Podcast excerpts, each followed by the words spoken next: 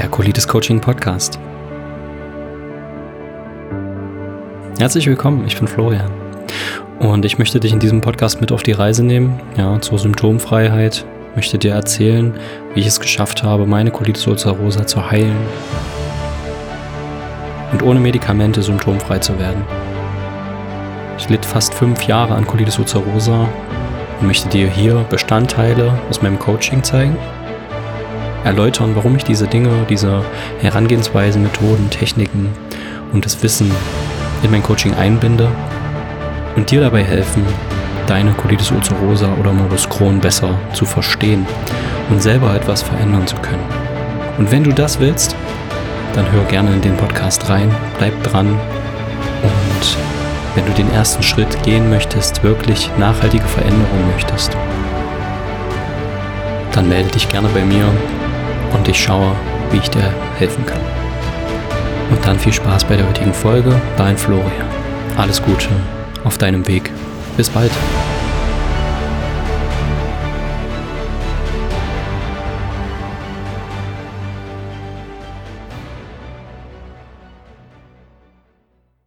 Hey Leute, schön, dass ihr wieder zuhört hier im Colitis Coaching Podcast. Ich bin Florian und ja, wollte heute drüber sprechen, was bezüglich der Ernährung drei Grundsäulen sind, die ihr beachten solltet, die ihr auf dem Schirm haben solltet und bevor ihr euch mit irgendwelchen anderen Sachen verrückt macht, ja, auf jeden Fall abchecken solltet, dass ihr da im grünen Bereich seid.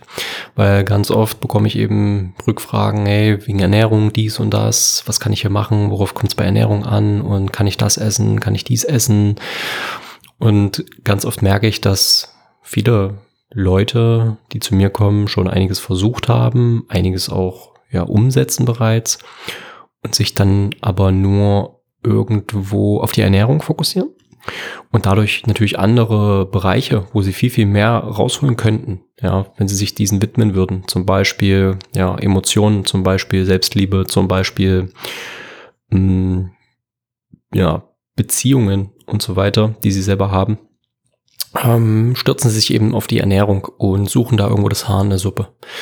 Und grundlegend deswegen hier mal drei Punkte, bevor ihr euch eben verrückt macht mit Ernährung, denn Ernährung ist wichtig aus meiner Sicht, aber es halt nicht alles. Ja, also die CED am Ende nur auf Ernährung zu reduzieren, quasi das Gegenteil von dem zu machen, was die Schulmediziner machen und das komplett außen vor zu lassen, sagen, oh, ist scheißegal, was du isst. Hier zu sagen, ähm, nur die Ernährung macht, ja, ist nämlich auch nicht der richtige Weg. Ja, und deswegen widme dich lieber anderen Feldern, wenn du die drei Basics hier schon mal auf dem Schirm hast und die auch ja, umgesetzt hast. Fangen wir mal an mit Basic Nummer eins. Ja, also Basics ist immer so, ein, so, ein, so eine Grundlage. Ja, das Wort Basic hat sich bei mir irgendwie eingetrichtert, aber ähm, drei Grundlagen, genau. ähm, Grundlage Nummer eins ist der Proteinbedarf. Ja, dein Körper besteht zu einem Großteil aus Wasser und auch auf einer anderen Ebene aus Aminosäuren. Ja, wenn du eine Krankheit hast, erkältet bist, dein Immunsystem immer zu knabbern hat, was bei chronisch entzündlichen Darmerkrankungen oder eben Reizdarm solchen Geschichten einfach der Fall ist, solltest du wissen, dass du 2 bis 2,5 Gramm Eiweiß pro Kilogramm Körpergewicht jeden Tag zu dir nehmen solltest. Wenn du also ja 90 Kilogramm wiegst, dann sind das rund 180 Gramm Eiweiß pro Tag. Jetzt sind die meisten mit einer chronisch entzündlichen Darmerkrankung natürlich weniger vom Gewicht, weil sie ja Schwierigkeiten oft auch haben, Gewicht aufzubauen. Wenn du jetzt zum Beispiel 50 Kilogramm wiegst und du bist 1,80 groß, und du willst aber, ja, Gewicht aufbauen, dann rechnest du nicht mit den 50 Kilogramm, die du jetzt hast, ja, so dass du dann von 100 Gramm Eiweiß pro Tag ausgehst, weil das wäre zu wenig, weil du bist ja gerade in Anführungsstrichen untergewichtig, du willst Gewicht aufbauen. Deswegen, wenn du zum Beispiel 70 bis 75 Kilo wiegen willst, gesund aufbauen willst, das Gewicht ohne irgendwelche, ja, Nachhilfs, ähm, ohne irgendwelche Hilfsmittel, ähm, dann ist es sinnvoll, dass du eben mit diesen 70 bis 75 Kilogramm auch rechnest, ja, für den Eiweißbedarf. Das heißt, du nimmst dann die 75 Kilo, also dein Zielgewicht, ja, mal zwei oder mal 2,5, wenn du sicher sein willst und ähm, 2,5 Gramm pro 100, äh, 2,5 Gramm Eiweiß pro Kilogramm Körpergewicht. Vor allem, wenn du dann dich auch viel pflanzlich ernährst, weil dann hast du in der Regel noch mal ein paar Abzüge. Ja, und dann bist du mit 2,5 Gramm auf jeden Fall auf der sicheren Seite. So, und bei 75 Kilogramm darfst du jetzt mal rechnen, wie viel sind das? 75 mal 2. Wo kommen wir da hin? Auf circa 150 Gramm Eiweiß pro Tag bei diesem Zielgewicht. Ja, also nimm das Zielgewicht, multiplizier das, multiplizier das mal zwei und dann bist du auf einem guten Weg. Wie kommst du, wie findest du heraus, wie viel Eiweiß du pro Tag zu dir nimmst? Ja, da kannst du, wenn du zum Beispiel einkaufen bist, wenn du etwas kaufst, was eine Verpackung hat, findest du auf der Rückseite immer die Nährwerttabelle. Da kannst du zum Beispiel schauen, okay, wie viel Eiweiß auf 100 Gramm hat das Lebensmittel. Und wenn jetzt zum Beispiel ein großes oder ein Steak, jetzt mal vereinfacht gesagt, ähm, dir holst, das hat vielleicht so 200, 250 Gramm maximal, dann hast du zum Beispiel ja, diesen Eiweißanteil pro 100 Gramm und musst es ja dann zum Beispiel mal zwei rechnen weil du hast ja 200 Gramm. Das heißt, das, was hinten drauf steht, nimmst du mal zwei und dann hast du keine Ahnung, wenn wir jetzt mal mit 20 Gramm auf 100 Gramm rechnen, also 20 Gramm Eiweiß pro 100 Gramm Fleisch ähm, als Beispiel, nimmst du das mal zwei, weil du eben 200 Gramm Steak zum Beispiel kaufst und dann hast du eben 40 Gramm Eiweiß und damit hast du schon mal, ja, einiges gedeckt, ja. Sonst hast du eben Eier, Fleisch, Fisch, ähm, Käse, ja, auch lange gereiften Käse ist natürlich bei CED auch nochmal empfehlenswert, dass du da Bakterien und so weiter reinbekommst. Und was gibt's noch? Nüsse würde ich dir nicht empfehlen. Da gehen wir gleich nochmal drauf ein. Ähm, ja, Hülsenfrüchte. Da natürlich drauf achten, wie verträgst du es? Hast du Blähung? Hast du keine Blähung? Und das sind so erstmal, ja, Basics dazu, wo du Protein drin findest. Wenn du etwas kaufst, was keine Verpackung hat, zum Beispiel weil du es von einem Freund, Bekannten, Landwirt, was auch immer vielleicht bekommst, dann kannst du natürlich auch im Internet recherchieren. Gibst dann einfach das Lebensmittel ein, zum Beispiel, keine Ahnung, ähm, Walnüsse, Nährwerttabelle und dann siehst du das im Internet genauso, was die für einen Anteil haben. Ja, relativ simpel. Also Grundlage eins: check deinen Proteinbedarf. 2 bis 2,5 Gramm Eiweiß pro Kilogramm Ziel Körpergewicht solltest du jeden Tag haben. Bevor du also das hast, mach dich nicht verrückt, wie, keine Ahnung, wie du Getreide fermentierst, um das besser zu ja, vertragen oder ob du jetzt Fermente brauchst in deinem Speiseplan und so weiter. Dann Grundlage Nummer zwei, die Omega-Fettsäuren, da bin ich ja in, einem anderen, äh, in einer anderen Folge auch schon mal drauf eingegangen. Also die Omega-Fettsäuren, das sind essentielle Fettsäuren, die du über die Ernährung aufnehmen musst. Ja, das heißt zumindest, der Körper kann das nicht selbst produzieren. Wichtig ist eben hier, es gibt die, also das sind diese mehrfach ungesättigten Fettsäuren und wir sprechen hier von Omega-3 und Omega-6. Omega-3, denen wird nachgesagt, sie wirken antientzündlich, was sie eben aus dem Grund indirekt sind, weil sie die gleichen Rezeptoren und so weiter stellen, benutzen wie eben Omega-6-Fettsäuren. Und diese Omega-6-Fettsäuren sind entzündungsfördernd. Das heißt, wenn du mehr von den Omega-3 hast, hast du ein besseres Verhältnis. Und wenn du also auch weniger von Omega-6 hast und dadurch allein reguliert sich die Entzündungs, das Entzündungsniveau im Körper ein, einen gewissen Grad runter, je nachdem welches Verhältnis du dann hast. Ähm, Omega-3 hast du eben hauptsächlich in fettigem Wildfangfisch. Ja, deswegen ist es so wichtig, dass du einmal die Woche fettigen Wildfangfisch isst, kein fettarmen Fisch und keinen Fisch aus Aquakultur. Und dass du gleichzeitig die Omega-6-Quellen reduzierst. Ja, also hier Gemüse, Nuss und Saatenöle, also Rapsöl, Maiskeimöl, Distelöl, Sonnenblumenöl, Erdnussöl und so weiter und so fort. Auch Sojaöl. Ja, die solltest du auf jeden Fall sehr, sehr strikt meiden, auch wenn du etwas kaufst. Wenn du jetzt zum Beispiel rausgehst und sagst, okay, ich will jetzt einen fettigen Wildfangfisch mir suchen, dann guckst du und siehst, okay, bei den Konserven hast du da nicht wirklich eine Auswahl, weil die meisten sind eben mit diesen Gemüseölen gestreckt. Das heißt, die brauchst du gar nicht erst kaufen. Ja. Schau also hier auf dem Wochenmarkt zum Beispiel gibt es einen Fischstand. Sprich mit den Leuten, schau, woher das Fisch kommt. Ja, wichtig ist wirklich nicht aus Aquakultur, denn da werden die in der Regel nicht mit den Algen gefüttert, die im Endeffekt für die Omega-3-Fettsäuren relevant sind.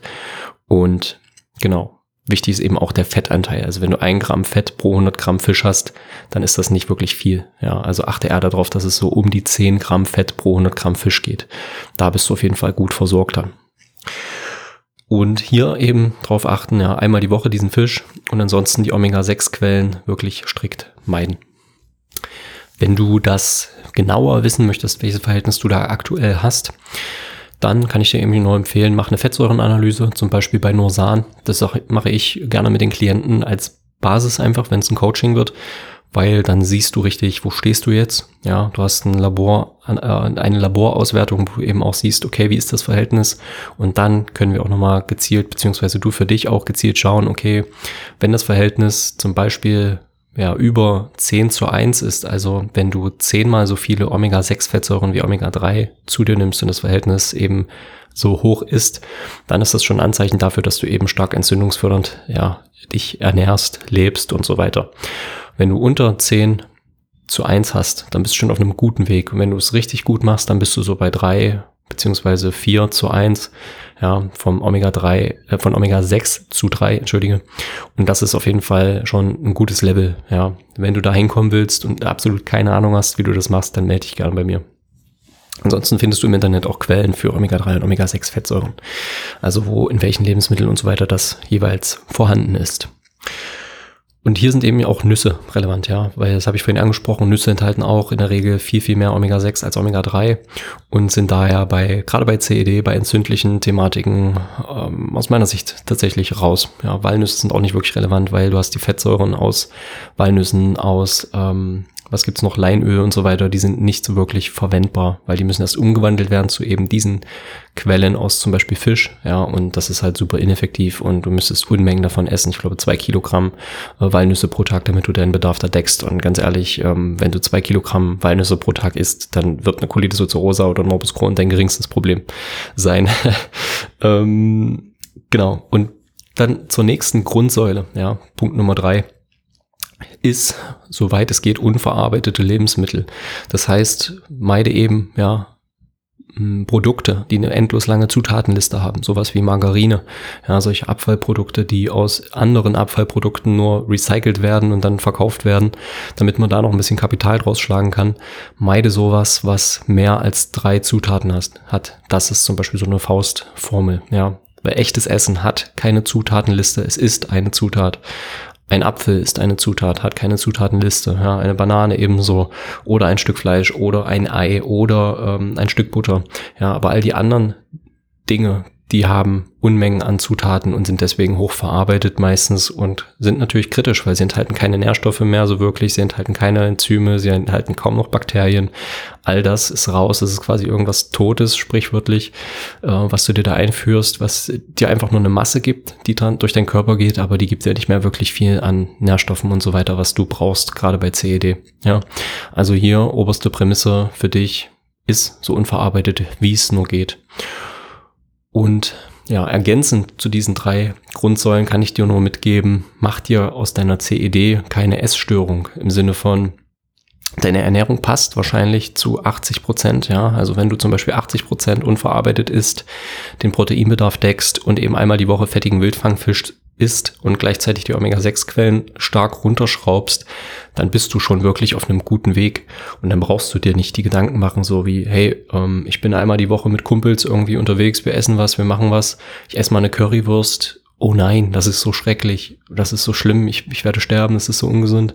Sondern eben zu sagen, okay, dein Körper der ist sonst gut aufgestellt. Und die Zeit mit deinen Leuten zum Beispiel, die ist viel, viel wichtiger, als sich verrückt zu machen, weil du eben einmal pro Woche da mal einfach Spaß hast und etwas isst, was vielleicht nicht perfekt ist. Ja, also versuch nicht die Ernährung so perfekt zu machen und in allem irgendwie nur das Haar in der Suppe zu suchen. Ja, weil das im Endeffekt ist echt eine Essstörung. Und ähm, wenn du so weit bist, dass du eben wirklich im Perfektionismus verfällst, aber diese drei Grundlagen, die wir jetzt besprochen haben, noch nicht mal abgedeckt hast, dann ja, wird es Zeit, diese Prioritäten zu überdenken, die drei Grundsäulen umzusetzen und dich neuen Themengebieten zu widmen. Ja, zum Beispiel Persönlichkeitsentwicklung oder eben dein Alltag, deine Umgebung und so weiter. Und die ganzen Punkte, die es eben noch gibt. Und wenn du da Hilfe brauchst, dann melde dich natürlich bei mir. Ich helfe dir gerne. Und ich hoffe, diese Folge hat dir in irgendeiner Art und Weise geholfen und wünsche dir viel Spaß beim weiteren Zuhören im Podcast und natürlich für dich alles Gute. Bis bald und ja, hau rein. Viel Spaß. ciao, ciao.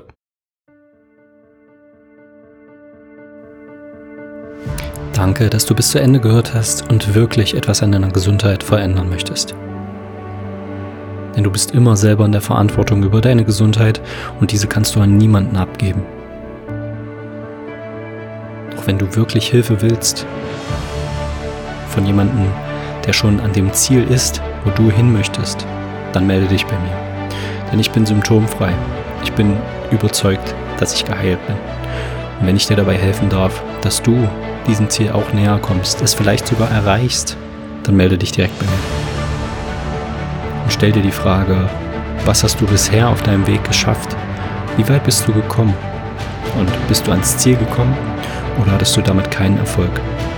Und wenn du diese Frage ehrlich beantwortest, dann bringt dich das deiner Entscheidung, mit mir in Kontakt zu treten, bedeutend näher.